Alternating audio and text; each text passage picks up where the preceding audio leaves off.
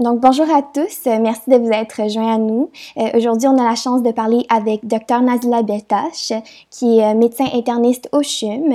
Elle est aussi euh, chercheure investigatrice du Carrefour de l'innovation et de l'évaluation en santé.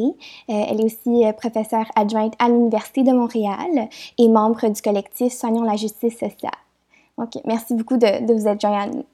Ça me fait plaisir. Alors, pour commencer, euh, vous pourriez peut-être nous parler un peu de votre pratique, puis euh, de votre parcours. Oui, donc je suis, euh, je pratique comme interniste au CHUM depuis quelques années maintenant. J'ai fini ma formation en 2013. ma pratique est une pratique de médecine interne générale en centre tertiaire universitaire. Donc, j'ai un mélange d'activités cliniques de différentes type d'activité, que ce soit d'hospitalisation, d'enseignement, de consultation à l'urgence, sur les étages, d'ambulatoire. J'ai aussi un, intérêt, moi, mon fellowship était en, médecine obstétricale, donc en complications médicales de la grossesse. Euh, donc, c'est aussi une pratique euh, que, que, je fais avec plusieurs de mes collègues en médecine obstétricale. Et donc, ça implique aussi euh, un rôle d'enseignement. Donc, je donne des cours notamment aux APP en préclinique, évidemment aux, aux postgradués. Et j'ai euh, un volet recherche euh, en qualité des soins et sécurité des patients. C'est un petit peu mon, dada euh, sur le plan recherche en termes de mes activités, on va dire, cliniques, administratives et d'enseignement au CHUM. Mon parcours est un petit peu atypique, puis j'en parle souvent avec les étudiants dans le sens que des fois, on n'a pas nécessairement une idée très claire de ce qu'on veut faire tout de suite on a des intérêts pour différentes choses, puis on est des fois poussé en médecine à avoir une trajectoire très linéaire et de savoir très tôt, rapidement, qu'est-ce qu'on veut faire et de faire les choses, euh, prendre les étapes nécessaires pour pouvoir y arriver.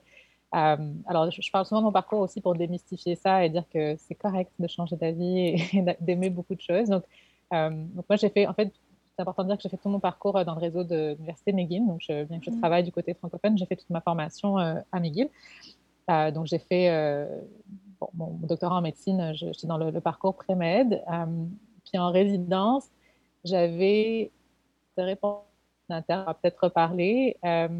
mais après une année de résidence en médecine interne, je me suis posé plusieurs questions sur, bon, est-ce que ça correspondait vraiment à ce que je voulais faire? la, la, formation en médecine interne est très, très focusée, ou l'était encore plus à l'époque sur le contexte hospitalier, donc sur l'hospitalisation, J'étais encore une fois dans un centre tertiaire, j'avais pas nécessairement d'exposition à d'autres choses. Et c'était un moment dans ma vie où j'avais euh, des activités en dehors de, de, la médecine, euh, notamment en termes d'action euh, pour, pour la justice sociale sur différents enjeux. Et donc, je sentais un peu un décalage entre l'univers dans lequel j'évoluais à l'hôpital et, le reste. Donc, j'ai en fait décidé de changer de programme et d'aller en médecine familiale avec l'objectif initial de vouloir faire soit de la médecine d'urgence, euh, que je trouvais quand même euh, applicable dans différents types de milieux, notamment à l'international, ou de la santé publique. Ça, c'était mon, plan. Euh, donc, j'ai changé de programme après ma première année. J'ai complété en fait ma formation en médecine familiale pour me rendre compte que, bon, finalement, l'urgence, c'était pas tout à fait pour moi. Et ça, j'en parle souvent avec, avec les étudiants, dans le sens qu'il y a un aspect peut-être plus intuitif ou qui correspond plus à nos personnalités avec certaines spécialités qui, qui peut être intéressant à à explorer quand on choisit une spécialité. La médecine d'urgence est, une spécialité très évidemment euh, très euh, concentrée sur l'évaluation initiale des patients, la prise en charge, la stabilisation, mais qui n'a pas nécessairement de vocation longitudinale. Et en fait, euh, l'élément qui me manquait le plus, c'était de savoir qu'est-ce qui arrivait au patient une fois son séjour à l'urgence complété. Donc, je passais la moitié de mon temps à aller voir les patients sur les étages pour voir ce qui leur était arrivé. Et je ressentais une, une grande frustration de ne pas pouvoir en fait continuer cet aspect-là. Donc, c'est quelque chose qui m'avait euh, qui m'avait beaucoup, euh, en fait, euh, un peu désillusionné par rapport à, la pratique que j'imaginais naïvement être.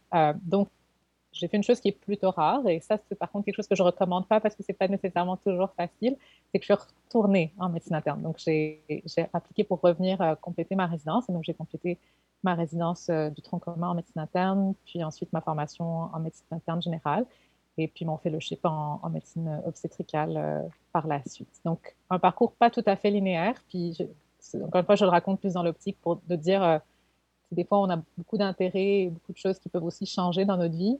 Euh, donc, tout le monde n'est pas nécessairement sur une trajectoire très, très claire et définie à l'avance. Mm-hmm. Puis ça nous mène peut-être vers la question justement, qu'est-ce qui vous a poussé à choisir de nouveau la médecine interne par rapport aux autres spécialités? Bonne question. Puis tu sais, je, je, réponds toujours en disant, si vous posez la question à un échantillon de, de médecins, vous allez avoir des réponses différentes. Donc c'est une bonne idée de demander à plusieurs personnes pour vous faire un peu une idée. Euh, pour moi, je dirais que c'est un peu la constellation de différents aspects. Euh, il y a un élément que je viens de nommer qui est l'important pour moi de, voir les gens dans le long terme. Donc, la, médecine interne générale est une discipline principalement de, suivi. Donc, il y a un, élément de, continuité dans les soins qu'on prodigue aux patients. Il y a encore un aspect général. Donc, il y a aussi le, l'élément, le fait qu'on puisse voir le patient dans son ensemble. Euh, pour moi, c'est quelque chose qui était important, malgré mon intérêt peut-être intellectuel pour certaines spécialité, sous-spécialité, j'aurais jamais été capable de juste focuser sur un système et pas nécessairement pouvoir prendre en charge le patient en général. Donc, c'est une, des raisons pour lesquelles la médecine interne générale euh, m'intéressait. Puis, ça reste une spécialité donc, qui a à la fois un volet euh, qui, moi, m'intéresse sur le plan intellectuel. Donc, j'aime beaucoup les challenges diagnostiques, les défis diagnostiques la médecine interne. Euh, c'est quelque chose qui me motive et qui m'intéresse beaucoup. C'est cet aspect challengeant et de défi. Mais il y a aussi un aspect de, plus de vocation sociale. C'est quand même une spécialité généraliste dans le sens qu'on peut quand même avoir une, vision globale des patients, de leur milieu de vie, de leur contexte social. Euh, donc, euh, c'est un peu pour toutes ces raisons, je dirais. Donc, ça a l'air d'être quand même un, embranchement un peu entre la médecine omnipraticienne versus euh, spécialisée.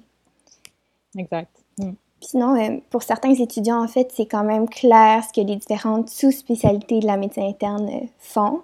mais par rapport euh, à la médecine interne générale. Comment est-ce qu'il pourrait résumer un peu le rôle de l'interniste? Hmm. C'est pas évident, hein? Puis c'est une spécialité qui est euh, malheureusement méconnue en dehors de la médecine. Donc, quand on demande euh, des gens qui sont pas dans l'univers médical qu'est-ce que c'est qu'un interniste, la plupart des gens ne savent pas vraiment qu'est-ce qu'on fait. Mais je pense que ça, c'est aussi en partie parce que c'est une spécialité qui a une très grande flexibilité, un grand spectre de, de, possibilités de pratique. Donc, selon en fait dans quelle région on est dans le monde, la médecine interne générale peut avoir une vocation très différente. Donc, pour les gens, par exemple, qui, qui sont formés en France, il y a un, gros focus sur la médecine vasculaire, qui est le cas. Donc, je dirais, la médecine interne générale, c'est, encore une fois, c'est principalement une, bon, une discipline de l'adulte, de prise en charge de maladies complexes, avec un volet surtout de prise en charge quand il y a une une interaction entre différentes maladies ou des maladies systémiques. Il y a un gros volet de diagnostic, évidemment, de challenge diagnostique. On est souvent les premiers impliqués quand euh, le patient est admis avec une constellation de symptômes qui ne sont pas clairs. Puis un aspect longitudinal de suivi, euh, une fois les diagnostics posés, de traitement et de prise en charge. Euh, comme je disais tantôt, ça peut avoir une, un spectre de, de, milieu de pratique aussi. Donc moi, je pratique dans un, milieu universitaire, donc c'est sûr qu'on est peut-être moins euh, responsable de certaines sous-spécialités qui sont présentes. Si on était, si j'étais en région, certains internistes qui travaillent en région vont aller euh, toucher à d'autres sous-spécialités, donc vont faire des choses qui sont plus euh, en lien avec la cardio, par exemple, ou la gastro ou la pneumo, incluant des techniques comme l'échographie, des bronchoscopies, des endoscopies, des choses comme ça. Donc, selon les milieux dans lesquels on travaille et les besoins qui sont spécifiques à ce milieu-là, ça peut, ça peut beaucoup changer. On peut avoir une pratique hospitalière, qui est évidemment mon cas parce que je suis basée dans un, dans un centre, dans un CHU, mais on peut avoir une pratique en bureau, on peut avoir une pratique hybride, donc en clinique externe et en milieu hospitalier. Donc ça a quand même euh, un, vaste euh, spectre de, de possibilités. Mm-hmm. Puis justement, euh, je pense qu'il y avait certaines personnes qui se demandaient c'est quoi toutes les différentes pratiques possibles? Donc, vous avez mentionné en milieu hospitalier, en bureau, clinique externe. Euh, je pense qu'il y a peut-être certaines cliniques privées, mais je pense pas que ça se fait beaucoup. Ben, c'est sûr que si par clinique privée, tu veux dire du bureau seulement, euh, oui. Donc, il y, a, certains internistes, c'est plutôt rare. Je te dirais que qu'un interniste travaille exclusivement en bureau sans aucune, aucune pratique hospitalière, mais c'est possible, surtout chez des gens qui sont peut-être plus en fin de carrière, euh, qui veulent plus faire de la clinique externe et pas nécessairement avoir des gardes à l'hôpital, etc. Euh, mais donc, oui, il y a des, gens qui ont une pratique plus de, de patientèle externe, mais généralement, c'est un, peu un hybride euh, entre les deux. Mm-hmm. Puis sinon, euh, vous avez aussi mentionné le challenge diagnostique qui est présent dans la spécialité. Puis, une des questions serait peut-être, avez-vous déjà fait face à une impasse diagnostique? Puis, si c'était le cas, c'était quoi votre approche à cela? Je dirais que je fais face à des impasses diagnostiques euh, plusieurs fois par semaine. Là, on a quand même, euh, on est, que ce soit en, ambulatoire la semaine dernière, que ce soit des, consultations qu'on a pour des, choses un petit peu inhabituelles, ou que ce soit à l'urgence ou à l'étage, ça arrive quand même assez fréquemment. c'est la partie qui, qui, est intéressante aussi du genre de, pratique qu'on a. On a des, réunions hebdomadaires au sein du service où on présente justement des, situations de cas complexes ou des fois même des défis diagnostiques auxquels on n'a pas la réponse pour sonder un peu le, input de nos collègues pour avoir un peu des, suggestions. Donc, euh, comment on les gère? Ben, Je pense qu'on les gère un peu comme en général, en pratique, c'est important de se garder à jour, c'est important de se poser des défis, puis c'est important de rester humble. Donc, ça reste aussi une spécialité où euh, des fois on va euh, poser des questions à des, spécialistes sur des enjeux bien spécifiques qui, vont venir, qui vont venir nous aider. Donc, c'est important de garder cette humilité-là et de travailler en équipe. Je, je vais peut-être moins mentionner tantôt quand on parlait du genre de pratique, mais la médecine interne est beaucoup une spécialité d'équipe, que ce soit euh, parce qu'on est au sein d'une équipe multidisciplinaire sur une unité d'hospitalisation ou que ce soit parce qu'on est euh, dans une unité d'enseignement clinique avec euh, des apprenants, des personnes plus juniors. C'est rarement, on, fait rarement cavalier seul. C'est rarement une, spécialité où on est tout seul dans notre coin. Ça fait partie des, aspects que moi je trouve dynamiques et intéressants, mais c'est aussi un élément à prendre en considération si notre personnalité est plus euh, du genre euh, travail en solitaire et on a peut-être moins envie d'être dans des, contextes d'équipe euh, de manière régulière. Mm-hmm. Puis sinon, pouvez-vous nous donner aussi une idée de, de ce que l'air une journée typique dans votre rôle? Ben justement, donc, encore une fois, un des, aspects que j'aime bien de ma pratique, c'est qu'il n'y a pas vraiment de journée typique. Euh, donc, je pense que c'est intéressant aussi. Encore une fois, je parlais tantôt de, du genre de personnalité qu'on a. Donc, même si, bon, on comprend que ce n'est pas de la médecine d'urgence, là où des fois on travaille de jour, des, fois de soir et des fois de nuit, on a un horaire quand même relativement régulier, plus les gardes. Mais euh, quand j'ai une journée, mettons, où je suis à. Donc là, la semaine prochaine, je commence à, l'étage d'hospitalisation à l'unité d'enseignement clinique. Euh, je sais que ça va être une journée plutôt imprévisible parce que tu toujours euh, qu'est-ce qui va arriver, mais je sais que je vais arriver, euh, que je vais faire ma tournée avec les, résidents, les externes, qu'on va avoir des réunions avec, des équipes, avec l'équipe multidisciplinaire, des réunions avec les familles, différentes discussions de prise en charge, différentes discussions avec des spécialistes. Euh, donc, je sais un peu que ça va ressembler à ça, mais j'ai souvent des surprises versus une journée où je suis à l'urgence en consultation, où là encore, selon le type de consultation. Ça se peut que ce soit à la salle de choc en train de faire une réanimation euh, d'un patient instable ou que je sois en ambulatoire en train de voir un patient avec une thrombose euh, du membre inférieur, par exemple, que je vais référer en clinique externe. Quand je suis en médecine obstétricale aussi, c'est un hybride de clinique de médecine obstétricale avec nos collègues en obstétrique et de salle d'accouchement avec des consultations des fois qui sont aussi un peu imprévisibles. Euh, donc, d'une semaine à l'autre ou d'une tâche clinique à l'autre, les journées peuvent varier. En gros, souvent, ce qu'on me demande, je ne sais pas si c'est ça ta question, l'esprit de ta question aussi, c'est euh, c'est quoi votre horaire globalement? Donc, c'est sûr que c'est très variable d'une institution à l'autre. Nous, on est dans un centre tertiaire, donc euh, on, est, on a du temps protégé pour faire des, tâches euh, non cliniques, donc que ce soit de la recherche, d'enseignement ou de l'administratif. Donc, je travaille à environ 35 semaines par année. Donc, ça, ça revient à travailler à peu près trois semaines sur quatre en termes de tâches cliniques avec des gardes qui reviennent à peu près une fois par mois, des fois un peu plus. Euh, et puis une semaine qui est plus dédiée à des tâches administratives. Donc, je vais avoir des, semaines où je vais vraiment plus, euh, comme là, je, travaille de chez moi aujourd'hui, donc j'ai des, réunions avec différentes équipes, euh, des suivis pour des projets de recherche, des entrevues comme la tienne.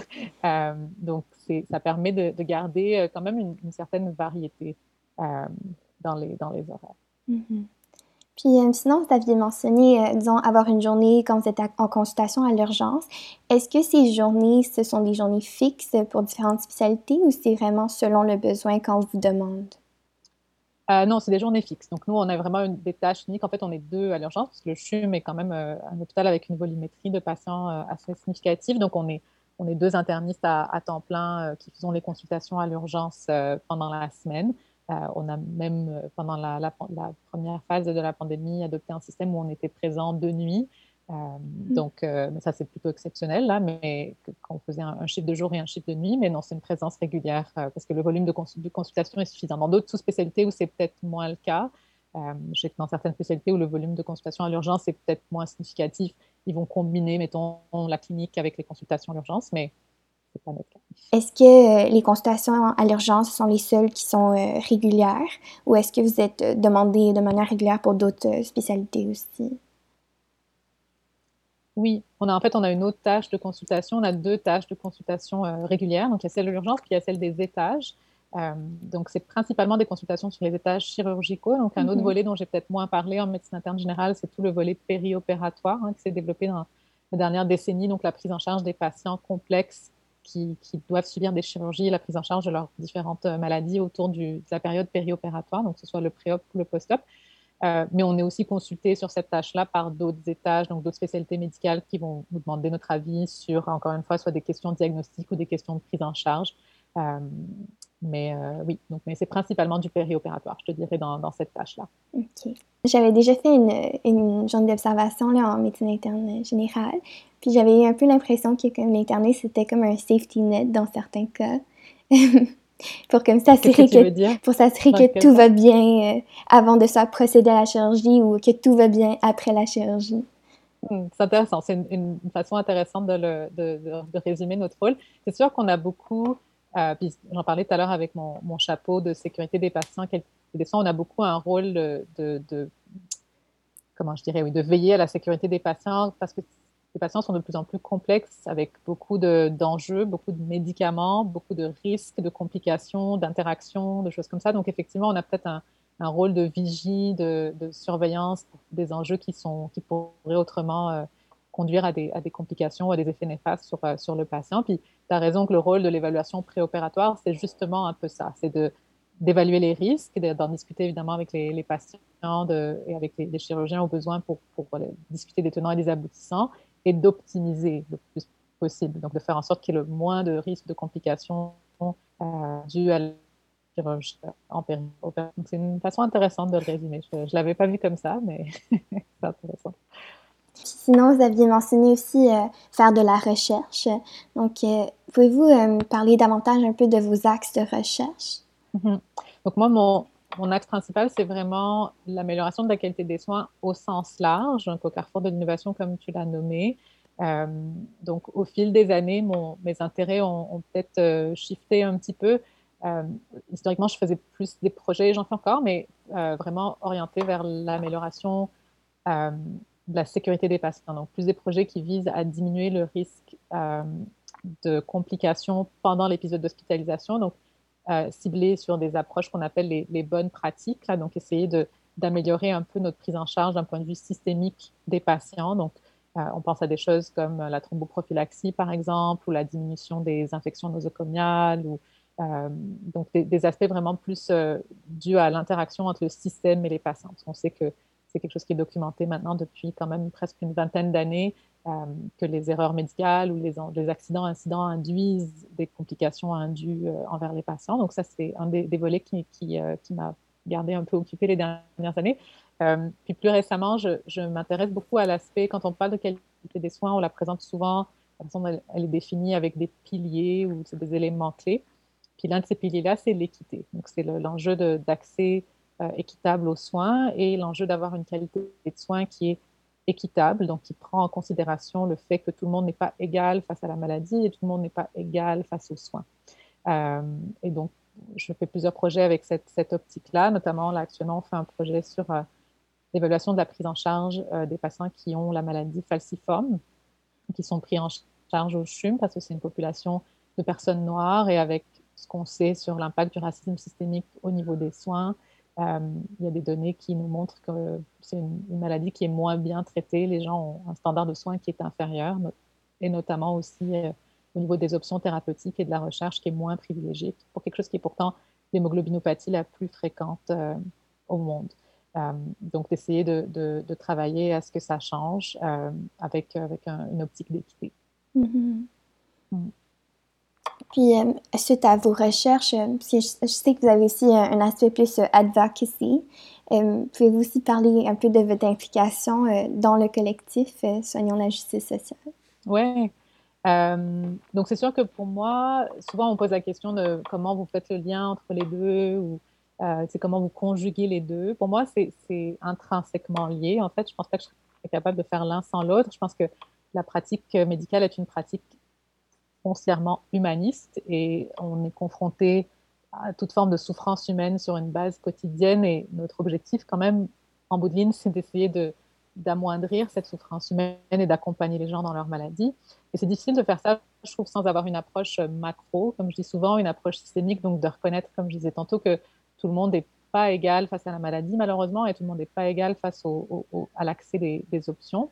Donc, dans mon rôle quotidien, que ce soit de, clinicienne, de prof, de chercheur, pour moi, c'est important de garder cette vocation-là à l'esprit. Puis, ce que ça veut dire, c'est que je vais, dans mon travail au tous les jours, essayer le plus possible de traiter les gens avec un, maximum de dignité, finalement, avec une lentille d'équité et de justice sociale. Ça, ça peut vouloir dire différentes choses. Ça peut vouloir dire euh, accompagner les patients s'ils veulent faire une, une, démarche de revendication de droit, par exemple, euh, essayer de advocate, c'est utiliser le terme advocacy, donc justement pour pouvoir offrir plus de ressources à des gens qui en ont besoin parce qu'ils sont plus vulnérabilisés ou marginalisés. Euh, je pense qu'on a aussi un rôle important à jouer euh, vu notre position sociale comme médecin. On a une position assez privilégiée et on est souvent écouté, donc il y a un, enjeu de, de, prise de parole. Donc là, les deux principaux projets sur lesquels on travaille dans le collectif et dans lesquels j'ai été impliquée dans les dernières années. Le premier est par rapport à l'accès aux soins de santé pour les personnes qui ne sont pas assurées, donc les personnes sans statut ou à statut migratoire précaire, qui n'ont donc pas accès aux soins de santé euh, au Canada et notamment au Québec. Euh, je suis aussi médecin bénévole à, Médecins du Monde, l'organisme Médecins du Monde, mais qui a aussi une clinique euh, à vocation qui s'appelle le projet migrant, donc à vocation de, traiter les personnes qui ont un, statut précaire. Puis à l'intérieur de ça, on, on milite pour ce qu'on appelle le RAMQ pour tout le monde ou santé pour tous et toutes, ou euh, aussi euh, qui est lié à, la campagne de, régularisation des personnes sans statut. Donc, c'est un des éléments euh, sur lesquels on travaille. L'autre est plus en, lien avec la santé des, des populations.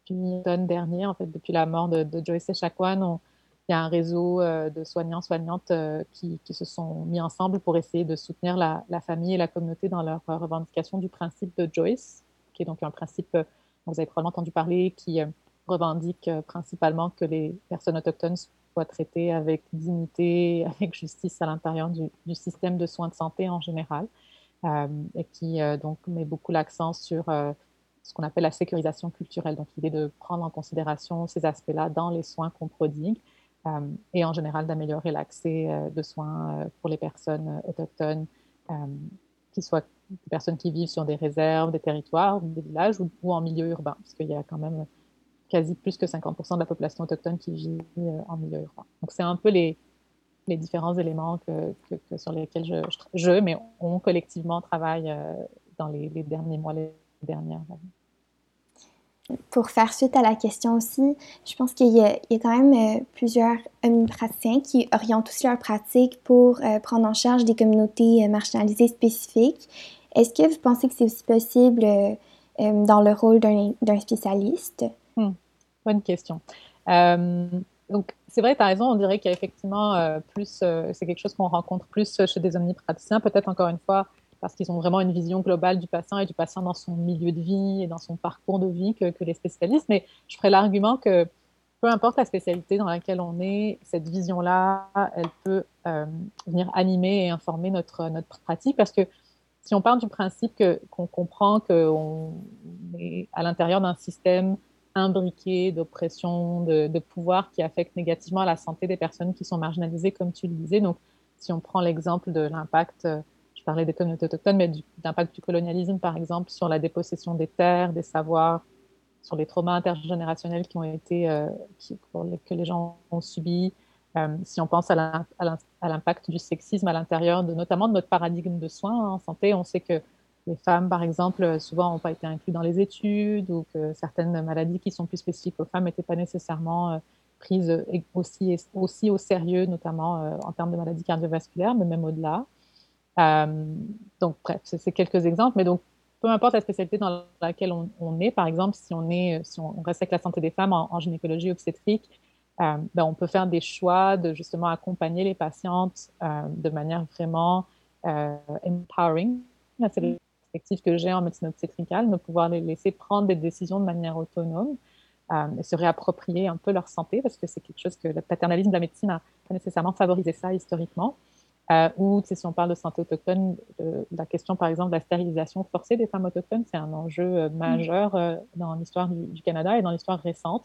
donc c'est quelque chose que si on, est, si on travaille dans ce, domaine-là, je pense que c'est un peu notre responsabilité, notamment de, de s'assurer que ce n'est pas une pratique qui, qui est perpétuée, mais aussi de peut-être quand même prendre la parole publiquement et dénoncer ce genre de choses. si on a beaucoup parlé de, du fait qu'en dermatologie, par exemple, les, les peaux plus foncées ont n'ont pas été incluses dans les curriculums euh, d'apprentissage. c'est quelque chose qui est en train de changer, heureusement. On voit beaucoup ça. Donc, le dermatologue pourrait s'approprier ça et, en faire une priorité. Euh, donc, je pense que, quel que soit, même si on est dans une discipline très, très pointue, il y a encore beaucoup de, travail qu'on peut faire, que ce soit dans la pratique clinique au quotidien et, au-delà. Euh, et on a aussi souvent une crédibilité hein, comme, spécialiste. C'est quelque chose, je dis souvent, sur la place publique, on a une, on donne un, crédit euh, très important à, notre parole comme médecin, et donc c'est quelque chose qu'on peut utiliser à bon escient. Oui, je pense que vous amenez des points vraiment euh, intéressants, de voir que même à l'intérieur d'une spécialité, euh, on peut être conscient des, enjeux qui sont présents, puis d'ajuster notre pratique en fonction de ça. Mm-hmm. Puis, sinon, une autre question qui, poursuit un peu, c'est par rapport au fait qu'on entend souvent parler d'un essoufflement peut-être euh, empathique ou émotionnel à travers la pratique. Puis euh, je me demandais, est-ce que vous avez déjà fait face à ça? Puis sinon, comment est-ce que vous faites pour maintenir votre approche euh, envers vos patients? Oui, c'est une très bonne question et je te remercie pour la question. Et c'est aussi, je trouve que c'est un signe de grande maturité de votre part en passant d'avoir identifié ça parce que c'est quelque chose qui se passe de manière tellement sournoise et, et, progressive que beaucoup de gens ne s'en rendent pas compte de ce processus-là de de désempathisation, de, j'appelle la curation en médecine, de, tranquillement, pas vite, on, intègre un peu les, normes euh, culturelles qui sont intrinsèques à la profession. Et ça, ça veut dire qu'on se désensibilise souvent à la souffrance humaine et qu'on intègre même certains aspects un peu plus problématiques euh, on parlait de, de de sexisme, etc., là, qui sont intrinsèques des fois à la façon dont on est, formé, puis on, normalise certaines choses. Euh, donc, c'est difficile, euh, mais je pense qu'en être conscient, comme souvent, c'est toujours la première étape de se dire, reconnaître ça, donc de reconnaître que quand ça nous arrive, de, rester connecté avec notre humanité le plus qu'on peut. Je pense que ce qui aide, c'est de s'isoler, donc de, s'entourer de gens, de personnes qui ont aussi cette sensibilité-là et qui peuvent euh, à la fois euh, faire euh, être, un peu à, l'écoute quand on a des, enjeux par rapport à ça, mais aussi peut-être nous rappeler à l'ordre si on a l'impression qu'on est en train de devenir ce que, j'appelle des robots des fois, là où on rentre tellement dans la machine qu'on oublie qu'à la fin de la journée, on traite des êtres humains. d'avoir des modèles de rôle. C'est le fun que vous fassiez ce genre d'initiative. Là, je trouve ça vraiment sympa parce que moi, quand j'étais étudiante, euh, c'est pas des pas des choses qu'on faisait, ça n'existait pas, et donc euh, je trouve que c'est vraiment super que que vous ayez comme ça des ressources, des réseaux pour euh, pouvoir connecter les, les, uns avec les autres. voilà. Puis je pense peut-être garder l'aspect. c'est des fois quand on est médecin, surtout quand on est médecin spécialiste, on, devient un peu un technicien, une technicienne, donc on est très centré sur la tâche à accomplir, sur l'aspect intellectuel, sur l'aspect technique. Euh, on, évacue peut-être un peu l'aspect humain. Donc, des fois, faire des, choses très simples avec les patients.